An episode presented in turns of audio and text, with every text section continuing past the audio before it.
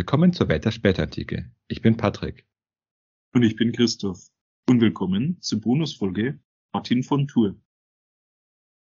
Mit dieser Folge wollen wir das zweijährige Bestehen unseres Podcasts begehen. Und was gäbe es für ein passenderes Thema zu dieser Jahreszeit als Martin von Tour? Eigentlich wollte ich die Folge zum 11.11. .11. hochladen, damit es vom Datum perfekt passt. Aber dann habe ich festgestellt, dass ich doch ein bisschen spät mit dem Schreiben des Manuskripts angefangen habe. Und äh, deshalb kommt es mit ein paar Tagen Verspätung. Diese Folge wird thematisch gesehen auch einen kleinen Vorgeschmack geben zu unseren künftigen Miniserien. Denn nachdem wir mit unserer momentanen Serie zu den Armeniern fertig sind, werden wir uns dem Thema Religionen in der Antike und Spätantike widmen. Aber genug der Vorrede, beschäftigen wir uns mit dem heiligen Martin. Sein Geburtsjahr ist nicht ganz gesichert. Es konkurrieren nämlich die beiden Jahre 316, 17 und 336. Dabei tendiert man aber in der Forschung eher zum früheren Termin, weshalb ich mich jetzt hier auch anschließen werde. Sein Geburtsort wiederum ist die Stadt Sabaria in der ungarischen Tiefebene. Und auch hier gibt es zwei Konkurrenten, weil es zwei Städte mit dem Namen gibt, wobei man vermutet, dass sich hinter den richtigen Sabaria die heutige Stadt Sombatei oder auch auf Deutsch Steinermanga verbirgt. Aufgewachsen ist Martin aber in Italien im heutigen Pavia. Seine Eltern waren heidnisch und von eher niederem Stand, wobei sein Vater wohl erst Soldat war und dann Militärtribun. Im Gebiet Pannonien, wo sein Vater herstammte, waren Militärkarrieren ziemlich verbreitet. Denn Pannonien und Illyrien waren die wichtigsten Rekrutierungsgebiete der Römer in der Spätantike. So stammen auch viele Soldatenkaiser aus der Region, einschließlich Diokletian oder auch Konstantin der Große. Durch den Beruf seines Vaters war im Prinzip auch Martins Karriere vorgezeichnet. Denn es war zu diesem Zeitpunkt gesetzlich vorgeschrieben, dass die Söhne von Soldaten ebenfalls ins Militär eintreten mussten. Und hierin sieht man, wie schwer es mit der Zeit geworden war, neue Rekruten zu finden, wenn man auf diese Weise vorgehen musste. Aber ich kann mich erinnern, das war doch bei anderen Berufen genauso. Stimmt. Das hat, glaube ich, bei, bei Berufen wie jetzt im Bäckerberuf zum Beispiel, hat man das auch gemacht. Dass man, um die Grundbedürfnisse zu gewährleisten, oder, oder die Grund... Äh, also ein Sicherheitsinteresse.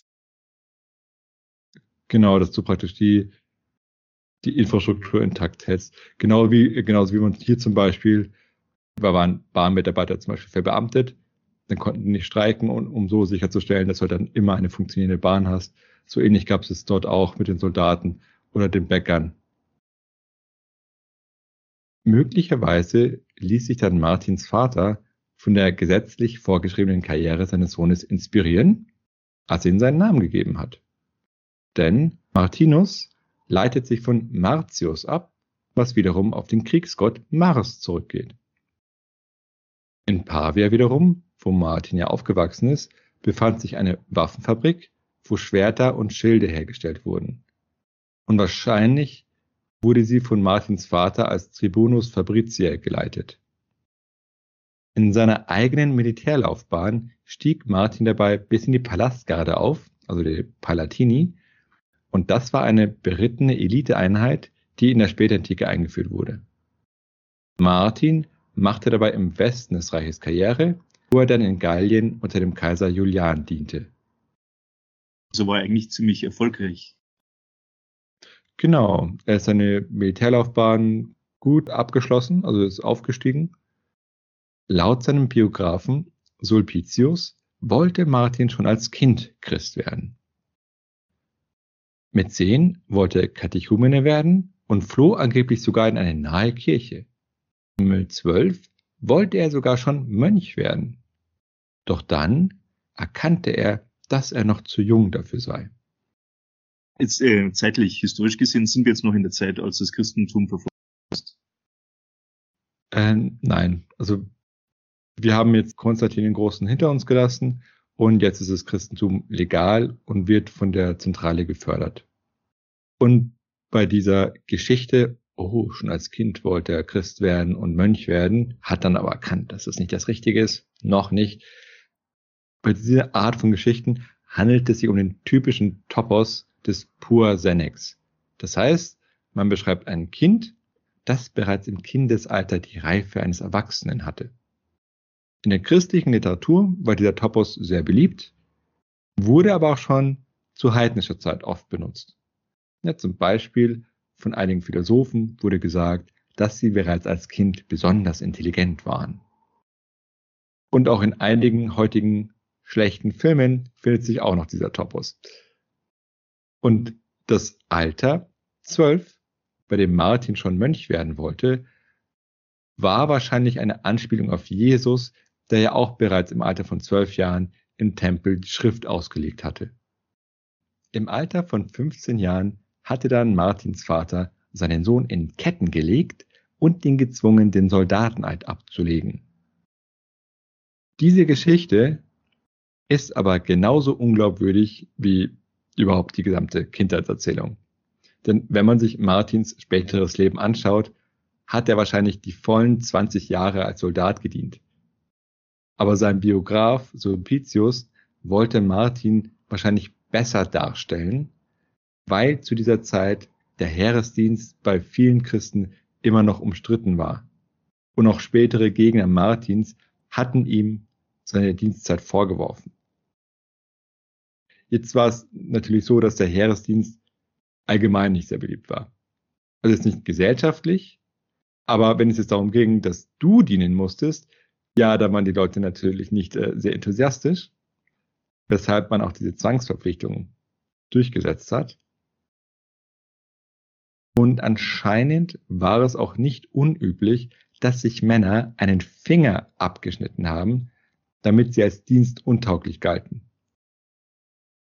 Um diese Praxis zu unterbinden, hatte dann Kaiser Konstantin ein Gesetz erlassen, das solche Verstümmelten gezwungen hat, stattdessen dann in der Kuria ihrer Stadt dienen zu müssen. Und hier mussten sie dann sich vor allem um die Steuereintreibung kümmern, was auch sehr unbeliebt war. Denn das war so, bei den Römern hat die Steuereintreibung so funktioniert, der Staat sagt, okay, im kommenden Jahr werden wir diese Ausgaben haben, also werden wir das eintreiben. Und zwar hat man dann den verschiedenen Städten gesagt, wie viel Geld sie zu zahlen haben. Und es war dann so, diese Kurialen, also die in der Stadt Kurie waren, das war die Oberschicht, die mussten dann das Geld zahlen. Und die haben natürlich dann das Geld vom Volk eingetrieben. Aber wenn sie jetzt nicht die volle Summe aufgetrieben haben, mussten sie es in ihrer privaten Tasche die Differenz zahlen, weshalb dann für die Steuereintreiber ihr, ihr Geschäft, also die, ihre Pflicht extrem unbeliebt war. Man kann sich auch denken, wie die dann vorgegangen sind, dass dann die Steuereintreiber so unbeliebt waren. Und damit wollte man dann die Leute abschrecken, dass sie sagen, oh, ich schneide mir einen Finger ab, äh, weil dann wurde man halt anders bestraft, sozusagen. Bevor Martin in den Militärdienst eingetreten war, war er wohl auch auf der Rhetorenschule. Und das sollte ihm auch später bei seiner Missionsarbeit helfen, denn man lernte dort nicht nur argumentieren, sondern auch das Reden vor großen Menschenmengen unter freiem Himmel. Und dann trat Martin schließlich ins Militär ein. Er hatte dort sogar auch einen eigenen Sklaven.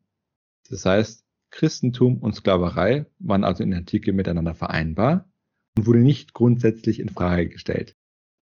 Aber Martin verhielt sich dabei so vorbildlich, wie es auch Paulus in der Bibel gefordert hatte, und behandelte seinen Sklaven gut.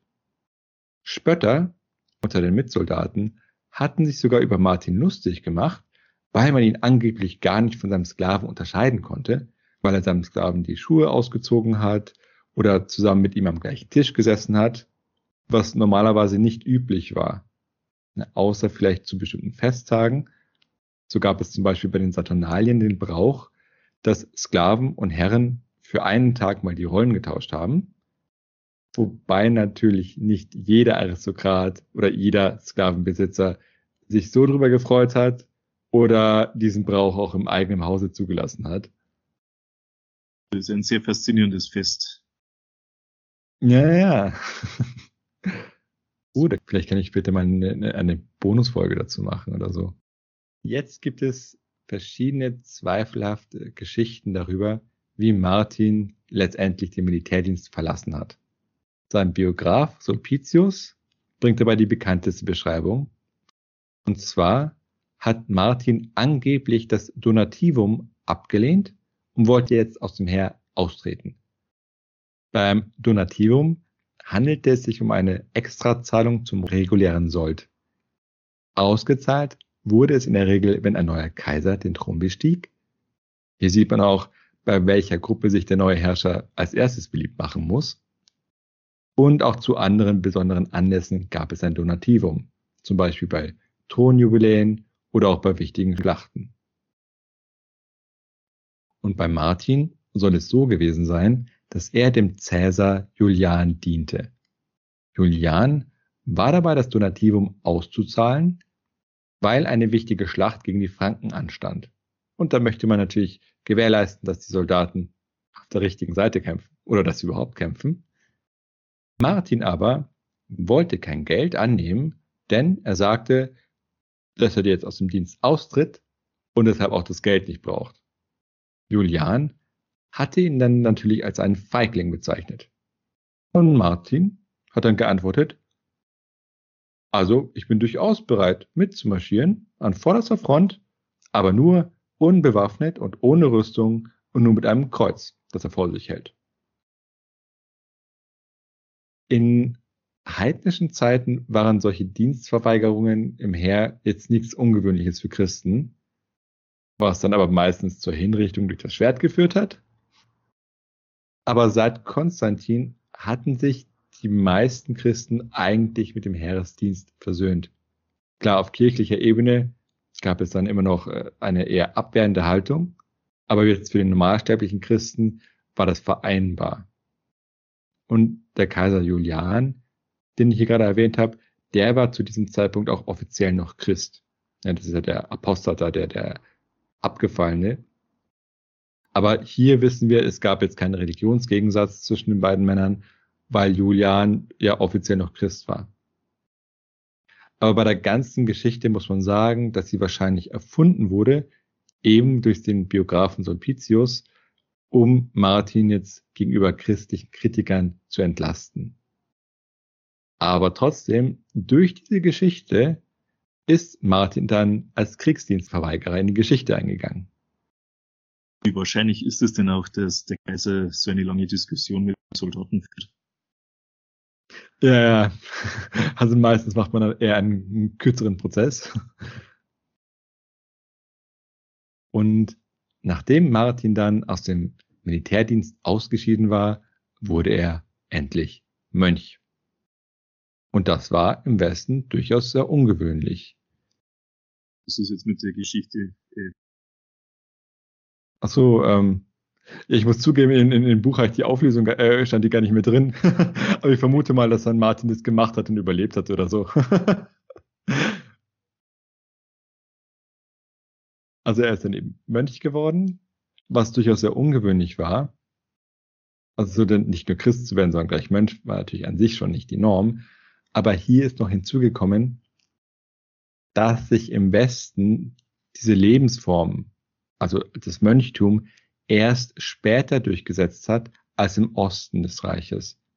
Im Osten war es ja so, in der ägyptischen und der syrischen Wüste war das Mönchtum entstanden ja, aus dem Eremitentum und ist aber erst Generationen später so wirklich im Westen angekommen. Insofern war Martin ein Vorreiter dieser Entwicklung und hat dann das Mönchtum im Westen vorangetrieben. Und nachdem Martin ein Mönch geworden war, erhielt er natürlich sofort einen prophetischen Traum. Und dort wurde ihm von einem Engel aufgetragen, dass er seine Eltern in Pannonien aufsuchen solle.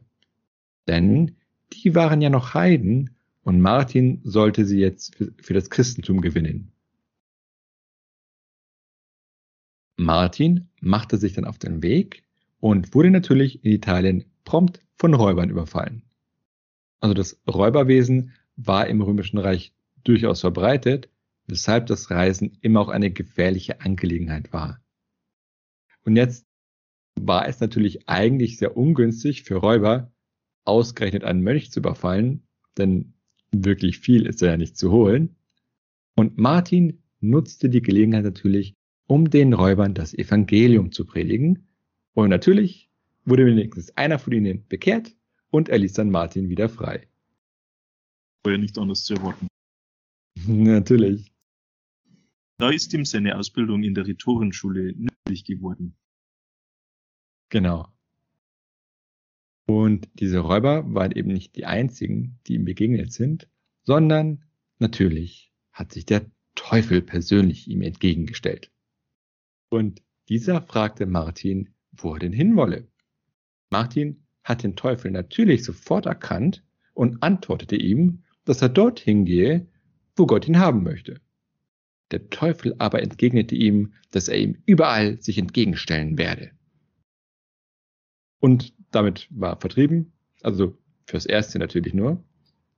Und die Historikerin Judith Rosen hat über diese Szene spekuliert, dass Martin womöglich einen normalen Wanderer getroffen hat und dass dieser ihm vielleicht gut gemeinte Ratschläge gegeben hat, um ihm vom Mönchsleben eher abzuraten. Und diese Szene sei dann religiös verarbeitet worden, dass der Fremde natürlich als Teufel in der Person des Verführers umgedeutet wurde.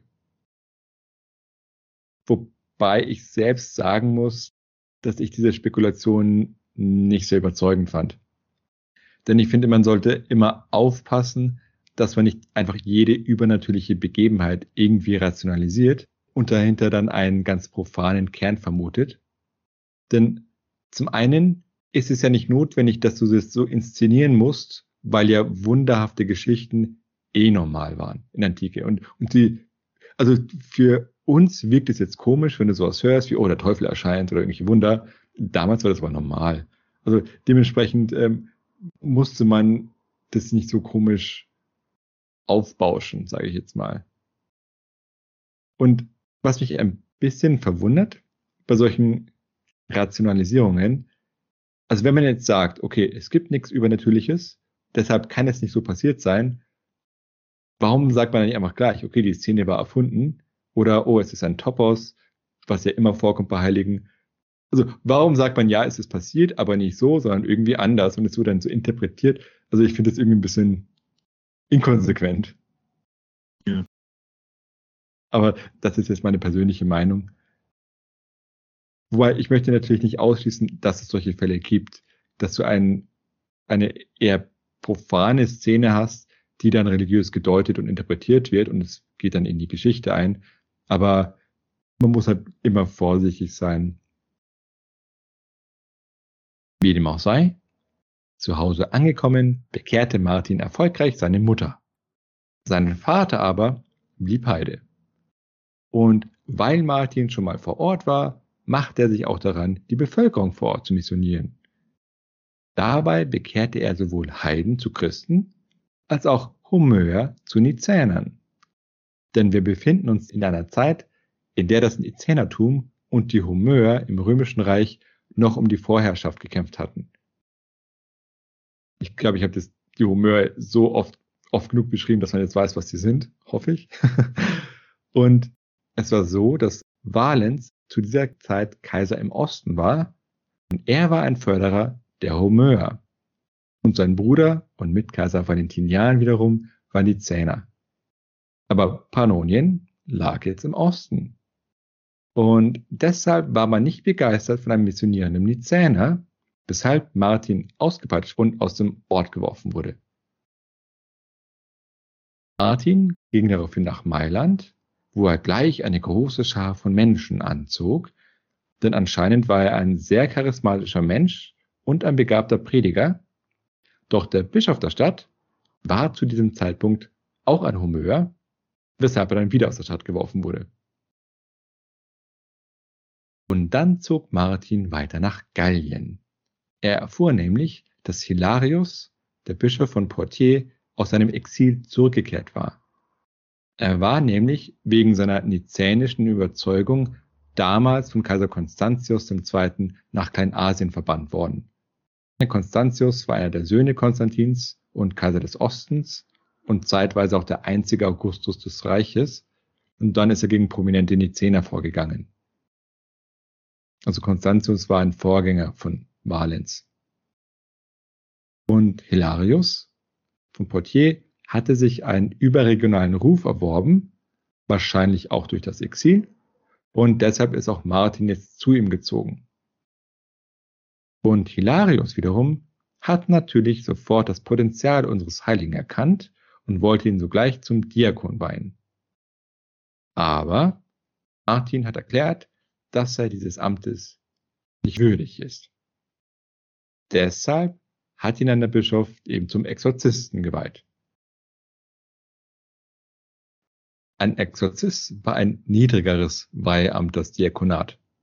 Und so war dann Martin dann für die nächste Zeit als Exorzist tätig. Und das konnte er dabei durchaus auch für seine Mission benutzen. Denn die Besessenheit von Dämonen wurde nämlich nicht nur von Christen als Problem gesehen, sondern auch von Heiden.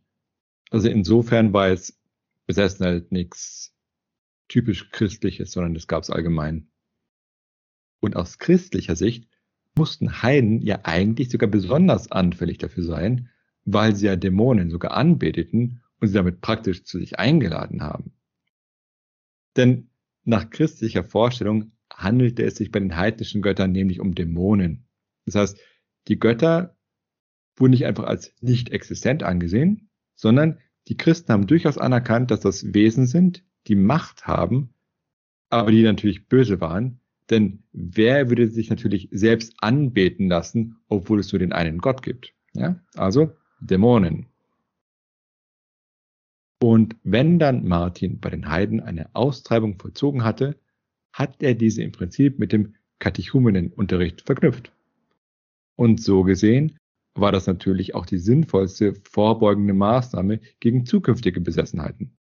Na, denn wenn man ein guter Christ wurde, hatte man ja Gottes Beistand, der vor Dämonen schützte. Martin hatte dann zu dieser Zeit in Poitiers eine Einsiedelei gegründet. Ihm folgten dann aber viele Christen nach in diese Lebensform und so wurde die Einsiedelei in ein Monasterium ausgebaut. Ja, also praktisch dann in ein Kloster für eine ganze Gemeinschaft von Mönchen. Das hieß aber nicht, dass Martin jetzt immer nur vor Ort blieb, denn er war auch öfters unterwegs und als er einmal von einer dreitägigen Reise zurückgekehrt war, fand er dort die trauernden Mönche, die um ihren gerade verstorbenen Mitbruder geweint haben. Martin war natürlich bestürzt und schloss sich in die Zelle des gestorbenen Mönches ein, er warf sich dann dort über den Leichnam und betete. Und nach einiger Zeit blinzelte der Mönch und war wieder zum Leben erweckt. Und der wiedererweckte Mönch lebte daraufhin noch einige Jahre. Und damit haben wir Martins erste Totenauferweckung. Dieses große Wunder brachte Martin dann natürlich den Ruf ein, ein Heiliger zu sein und auch Apostel gleich zu sein. Sein Ruf verbreitete sich schnell und er erweckte insgesamt in seinem Leben noch zwei weitere Menschen. Er lebte dann in den nächsten zehn Jahren dann in Ligugé und aus dieser Zeit wissen wir aber fast nichts. Aber dann, im Jahr 371, starb dann der Bischof Litorius von Tours. Das war ein recht neues Bistum. Also die christliche Gemeinde gab es noch nicht so lange und die Bewohner der Stadt wollten jetzt Martin als neuen Bischof haben. Denn wer wäre besser als ein Wunderheiler? Trotzdem war die Entscheidung aber relativ überraschend. Denn Martin kam nicht aus Tours und stammte auch nicht einmal aus Gallien. Und normalerweise war es Brauch, dass schon ein lokaler Kleriker Bischof werden sollte. Denn er sollte sich ja in der Gemeinde auskennen und auch ein gewisser Lokalpatriotismus spielte sicher eine Rolle. Ja, aber wenn man drei Toten auf Erweckung im Lebenslauf hat. Stimmt auch wieder. Aber Die umliegenden Bischöfe waren durchaus nicht so begeistert, denn Martin war Mönch. Und wie gesagt, das Mönchtum hatte sich noch nicht so etabliert. Und die Bischöfe hatten sich folgendermaßen über ihn geäußert. Martin sei eine verächtliche Person, ein Mensch mit geringschätzigem Gesichtsausdruck, schmutziger Kleidung und struppigem Haar, der des Bischofsamtes unwürdig sei. Hinter diesen Aussprüchen steckten wohl vor allem Klischeevorstellungen, die man vom östlichen Mönchtum, also von den Wüstenvätern aus Ägypten und Syrien hatte. Was dazu kommt, ist, dass viele Bistümer in Gallien von Aristokraten besetzt waren. Und gerade im späteren 5. Jahrhundert, als dann die politische Ordnung in Gallien zusammengebrochen war, kann man auch nachvollziehen, was das Bischofsamt für Aristokraten so attraktiv gemacht hat. Und das hat ja auch in der Merowinger-Serie mal erwähnt. Und diese aristokratischen Bischöfe waren wohl der Meinung, dass dieser fragwürdige Martin nicht so ganz ins Amt passe. Und gleichzeitig war auch so ein charismatischer Mönch schwieriger durch die Hierarchie zu kontrollieren, weil er als jemand, der Teil der lokalen Eliten war und praktisch Teil des gesamten Netzwerkes. Ähm, wie war das jetzt damals? Wer hat denn Bischöfe eingesetzt? Hm. Das, also das war, glaube ich, noch nicht so reglementiert. Und wenn es das Volk zusammengekommen ist und einen bestimmten Bischof ähm, verlangt hat, dann wurde dem meistens stattgegeben. Ist, ansonsten in der Antike hat es sich so etabliert, dass die, die Bischöfe der, der Region, also des, ähm, der Metropolitanregion zusammenkommen und dann eine Liste erstellen aus drei Leuten und das dem Erzbischof vorlegen und er sucht dann einen Kandidaten aus. Aber das war eine Praxis, die hatte sich mit der Zeit entwickelt und die wurde auch erst im 6. Jahrhundert staatlich verankert. Aber wie gesagt, das Volk wollte Martin haben. Und, und seine vielen Wunder waren da sicher hilfreich. Und was auch für Martin gesprochen hat, er hatte kein Interesse am Bischofsamt. Denn dazu gehörte die ganze Verwaltung und dann die ganzen staatlichen Aufgaben, die ja immer mehr wurden, das Netzwerk und alles, was mit zusammenhängt. Und das alles nimmt ihm ja wertvolle Zeit für seine Askese weg. Und dieser fehlende Machtwille machte dann Martin natürlich sehr attraktiv für das Amt. Denn im Römischen Reich war es bereits zu republikanischer Zeit so, dass es nicht gern gesehen war, wenn jemand ein Amt zu sehr haben wollte. Es gehörte zum guten Ton, dass der Interessent das Amt zumindest pro forma einmal ablehnt. Und diese Ablehnung wurde dann auch anschließend Teil der politischen Rituale des Reiches. Wobei man es aber auch nicht übertreiben durfte. Ja, Tiberius zum Beispiel, der Nachfolger von Augustus, hatte einen sehr großen Wert auf die republikanische Tradition gelegt und sich selbst auch sehr zurückgenommen. Und er hat dann das Amt wahrscheinlich ein bisschen zu oft abgelehnt, was dann den Senat entsprechend genervt hat. Denn wenn jeder weiß, dass du das Amt letztendlich annehmen wirst, dann solltest du es nicht zu häufig ablehnen. Wie oft hat er denn das Amt abgelehnt?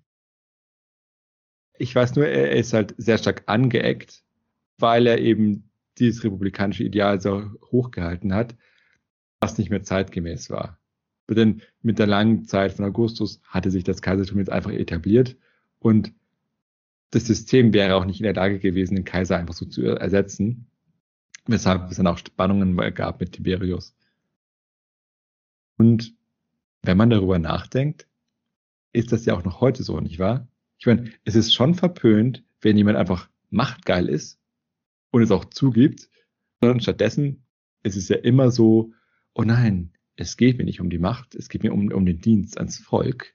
Und man sagt ja dann auch immer, ich bin bereit, Verantwortung zu übernehmen.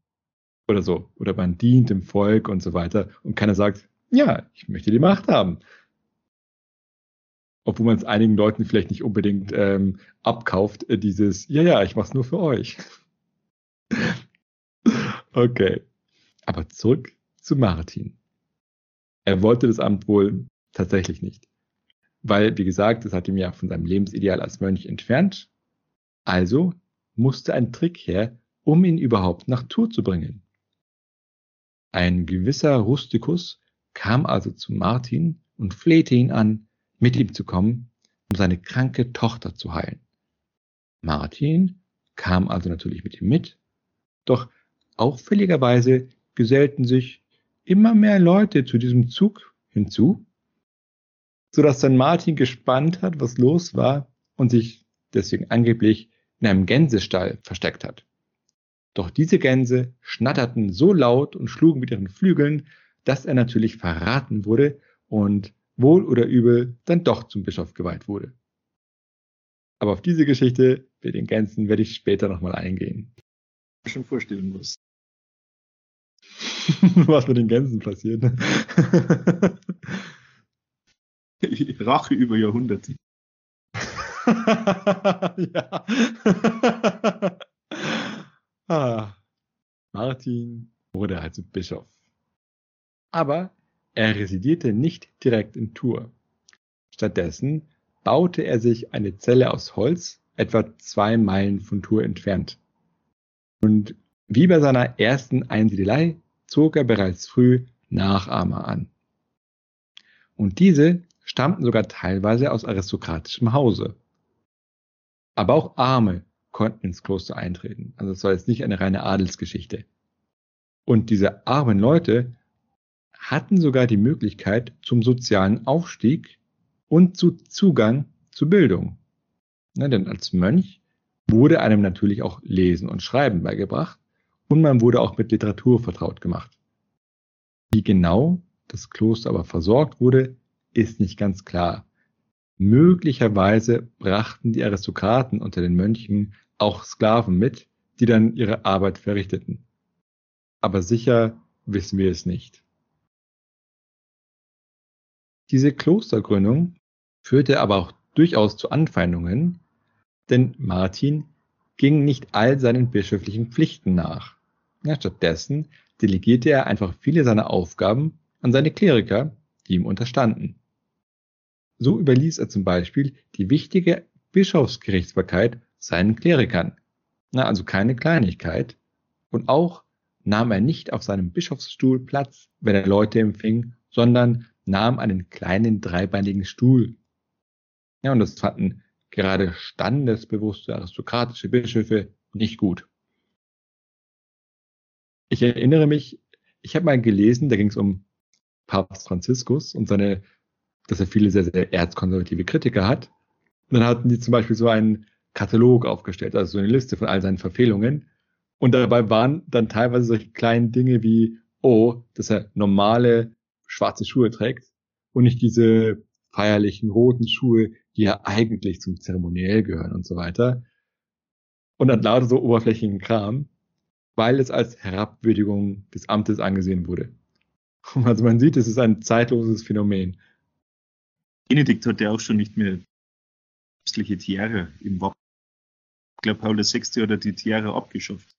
Ah, ja. Ja, da, da, das ist so eine komische Haltung, also dass man sich ausgerechnet an sowas stößt. Und ja, Leute wollen einfach ihren König oder ihren Papstkönig haben. Ja, aber andere hätten dann kritisiert, dass es zu pompös ist. Genau, also man sieht, man kann es auch. Franziskus ist ja auch in eine kleinere Wohnung Genau, ja, also irgendwie äh, sowas. Ein, ein äh, Holzzimmer beim des Vatikans. also, Martin war Bischof und in seiner Zeit als Bischof hat er natürlich weiter Wunder vollbracht. Aber anscheinend nicht so viele wie in der vorherigen Zeit. Zu diesen Wundern gehört natürlich viele Wunderheilungen, weshalb dann Martin auch einen großen Ruf als Arzt hatte. Hierbei verband er normale Kenntnisse zur Medizin, die er sich wahrscheinlich in seiner Soldatenzeit angeeignet hatte, mit Wunderheilungen. Also als Soldat hat man ja auch oft mit Verletzungen und Krankheiten zu tun. Das heißt, man weiß, wie man das behandelt. Also Wissen in Anführungszeichen, also antikes Wissen. Also ich würde mich jetzt nicht so behandeln, aber er hat halt profanes Wissen und spirituelles Wissen, das er kombiniert hat. Und neben kleineren Eingriffen, die er vollzogen hat, kamen natürlich auch immer Gebete zum Einsatz. Und man muss bedenken, dass das wirkt zwar für uns ein bisschen komisch, war aber im Denken der Zeit nur folgerichtig, denn viele Krankheiten hat man auf psychische beziehungsweise spirituelle Konstitutionen zurückgeführt. Dementsprechend hat man Krankheiten eben auch geistlich behandelt. Dabei war es bei Martin nicht so, dass er sehr selbstbewusst zu jedem Kranken gegangen ist und gesagt hat, ich werde dich jetzt heilen, sondern er war durchaus selbst immer skeptisch. Und es war eben eine Kombination aus Demut und vielleicht auch aus Erfahrung als Arzt, denn jeder Fall ist kritisch und man kann natürlich nichts garantieren. Überhaupt konnten einen Wunderheilungen auch in Schwierigkeiten bringen. Denn zu wundersame Dinge konnten auch schnell in die Nähe von Zauberei gerückt werden. Und gerade auch in kirchlichen Auseinandersetzungen war Zauberei ein gern genommener Vorwurf. Und das ist ja im Prinzip das Nonplusultra der Sünden, der man sich als Kleriker schuldig machen kann, weil ja du bei magischen Praktiken die Macht der Dämonen einsetzt. Also immer ein bisschen aufpassen. Und es gab natürlich auch eine gewisse Grundskepsis vor Wundern. Also es war zwar normal in der Gesellschaft, aber das heißt nicht, dass jeder deswegen jeden Wunderheiler ernst genommen hätte. Und man muss auch sagen, Neid oder auch Feindseligkeit anderer Bischöfe konnten dann vorkommen. Ja, und Martin hat dann entsprechend auch auf ihre Befindlichkeiten Rücksicht nehmen müssen.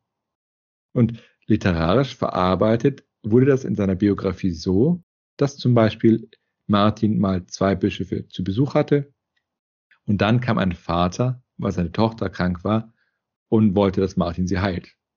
Und Martin hat dann erklärt, oh nein, er sollte die bischöflichen Brüder fragen, denn die sind viel herausragender in ihrer Heilkunst. Und erst, als dann die beiden Bischöfe gesagt haben, ja, okay, Martin, mach du, dann hat er sich bereit erklärt, zu heilen.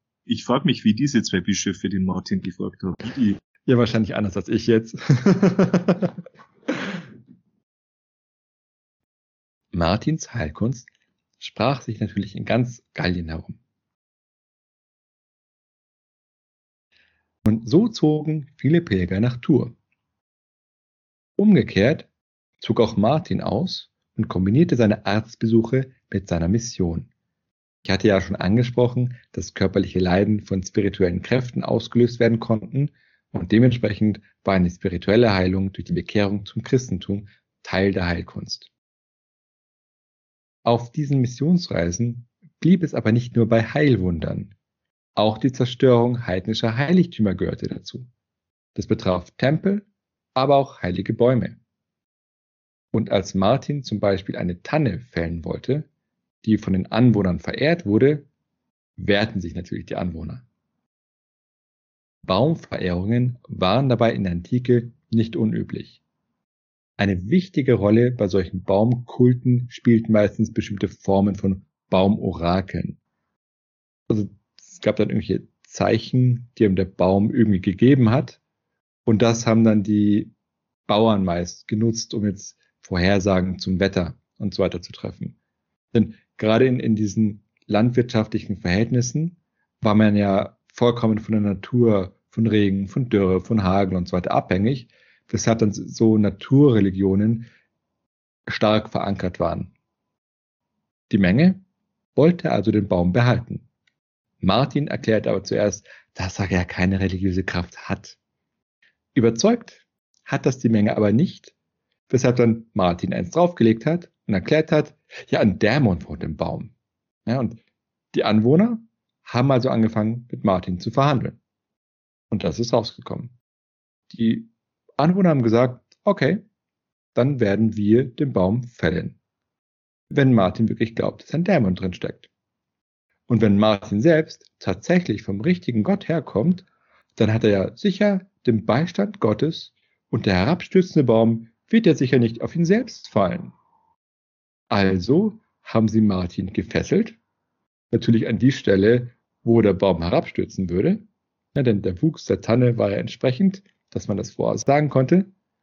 Doch als die Tanne fiel, bekreuzigte sich Martin und der Baum schlug um in die andere Richtung.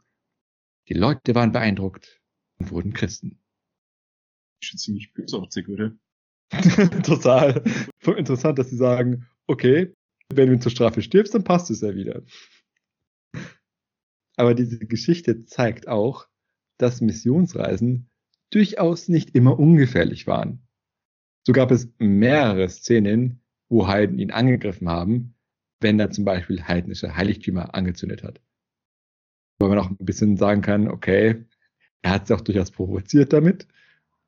Und es wurden durchaus nicht immer sofort alle Leute bekehrt, sondern es gibt auch Geschichten, die schildern, wie er oft auf taube Ohren gestoßen ist.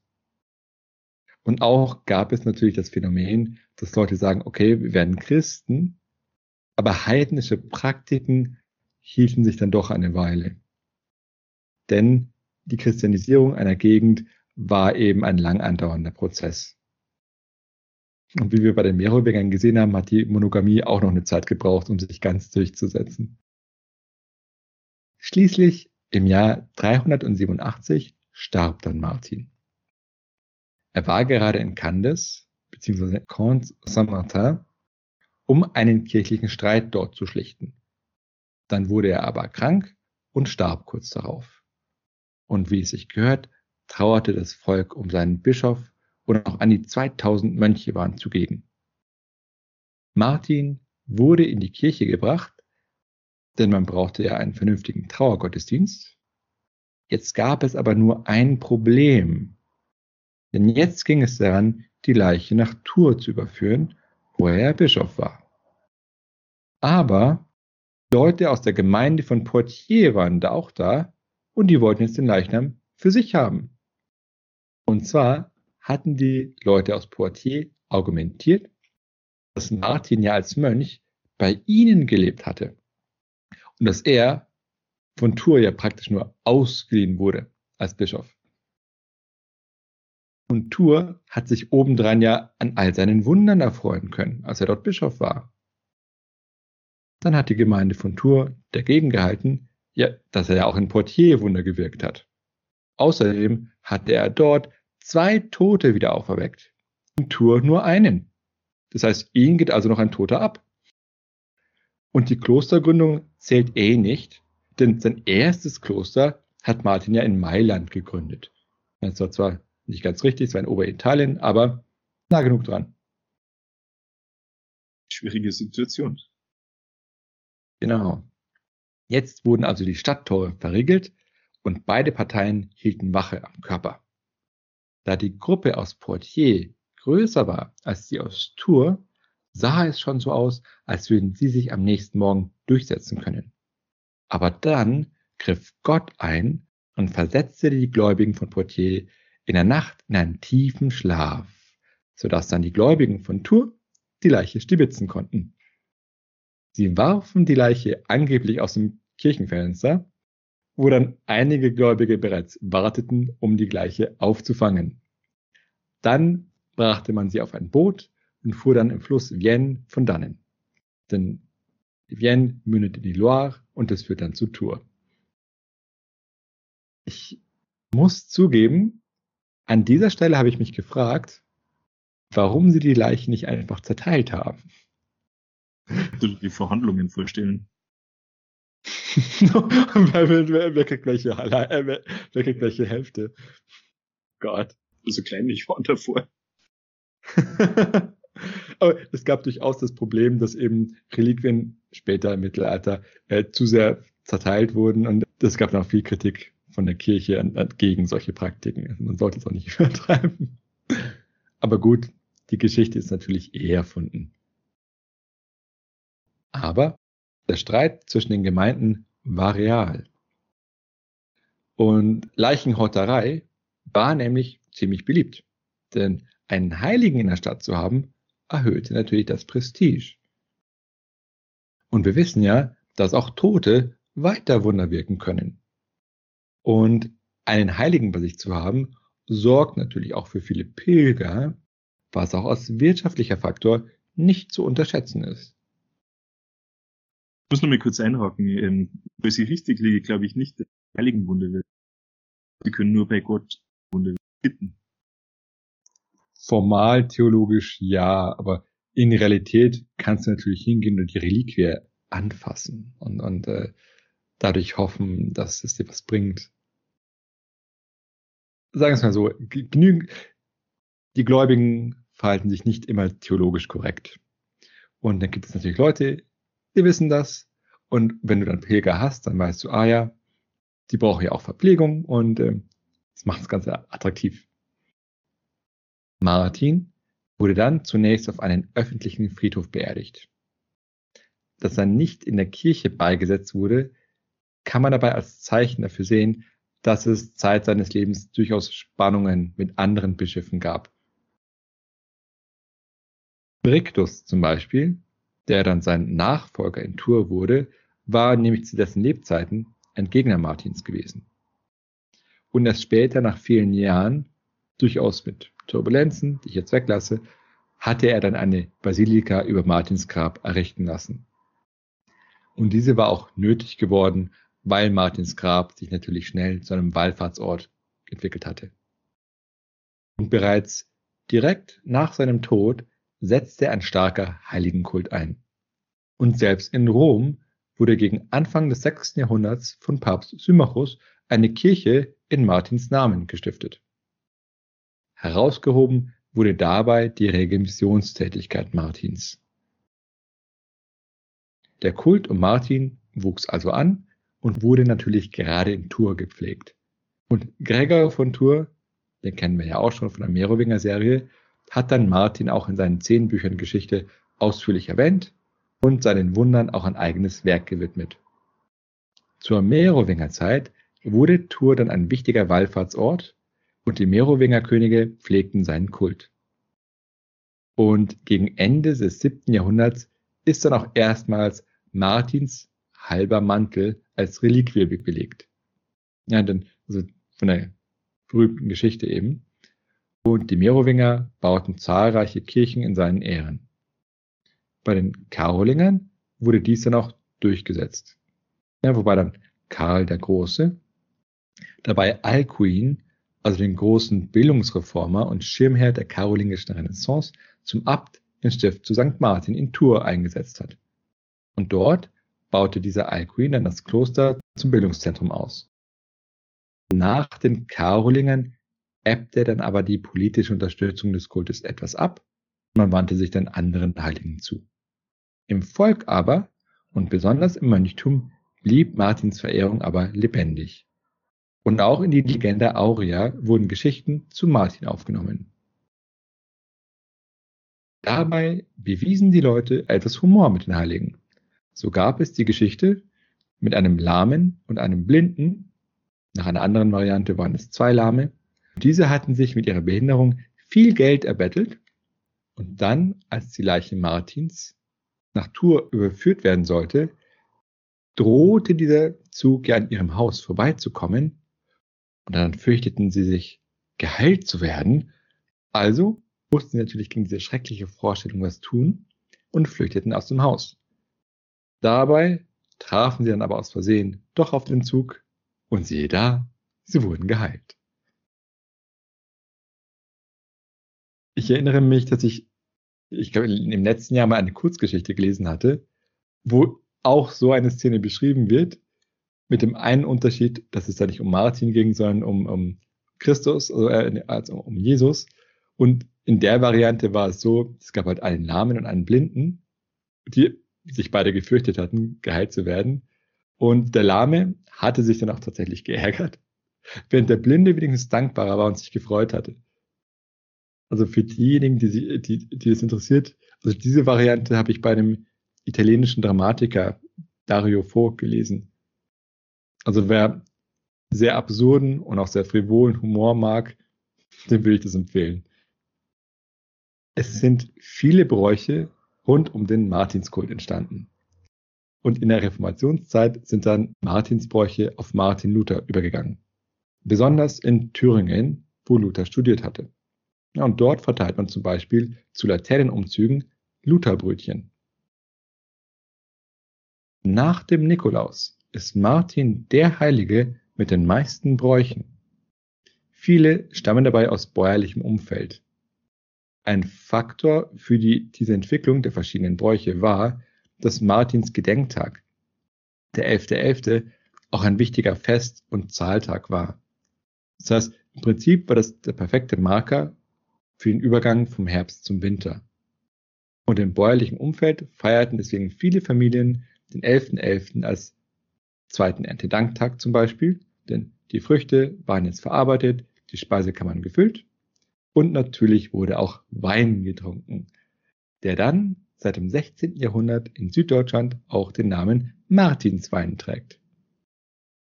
Die Kirche hat sich aber über allzu ausschweifende Feste geärgert, weshalb dann nächtliche Feiern zum Martinstag verboten wurden. Vergeblich. Man hat weiter gefeiert. Und zu dieser Zeit war auch Zahltag für Steuern, die in der Regel ja in Naturalien bezahlt wurden. Und darunter fiel dann auch auf die sogenannte Pachtgans. Eine Gans, die man den Sommer und den Herbst über gemästet hatte und dann als Abgabe zahlte. Und diese Pachtgans wurde mit der Zeit zur Martinsgans. Nachdem es aber eigentlich keine inhaltliche Verbindung zwischen der Gans und Martin gab, hat man eine hinzugedichtet. Und so entstand die Geschichte von den Gänsen, die Martin verraten hatten, als er sich versteckt hatte. Es entstand dann der Brauch, auch große Martinsfeuer zu entzünden, und schließlich entwickelte dieser Brauch sich zu Fackelzügen weiter, wobei diese Fackelzüge dann oft auch als Protestzüge gegen hohe Abgaben genutzt wurden. Mit der Zeit wurden dann diese Fackelzüge aber eingehegt und entwickelten sich dann zu unseren heutigen Laternenumzügen mit den Kindern. Und damit haben wir die Gegenwart erreicht. So, das war es mit unserer Bonusfolge. Und wieder ist ein Jahr rum. Wie immer hoffen wir, dass euch die Folge gefallen hat. Und wir möchten uns dafür bedanken, dass ihr uns auch im zweiten Jahr treu geblieben seid. Und wir freuen uns natürlich auch über alle, die dazugekommen sind. Wie geht es jetzt weiter? Wir haben ja letzte Folge mit der Serie zu den Armenien angefangen und diese wird zumindest vorerst die letzte Serie zu den spätantiken Völkern rund ums Römische Reich sein. Voraussichtlich werden wir später noch eine Serie zu den Angelsachsen nachschieben. Also für denjenigen, der mir auf YouTube geschrieben hat, ich habe es nicht vergessen. Ich warte aber noch auf ein Buch zum Thema, das angekündigt wurde. Und wenn es dann veröffentlicht ist, dann schaue ich mal rein, ob man daraus gut eine Serie stricken kann. Ansonsten werden wir nach den Völkerschaften Miniserien zu den verschiedenen Religionen der Antike machen. Also, nächstes Jahr wird es also Forma. Also dann, bis zur nächsten Folge. Bis zur nächsten Folge.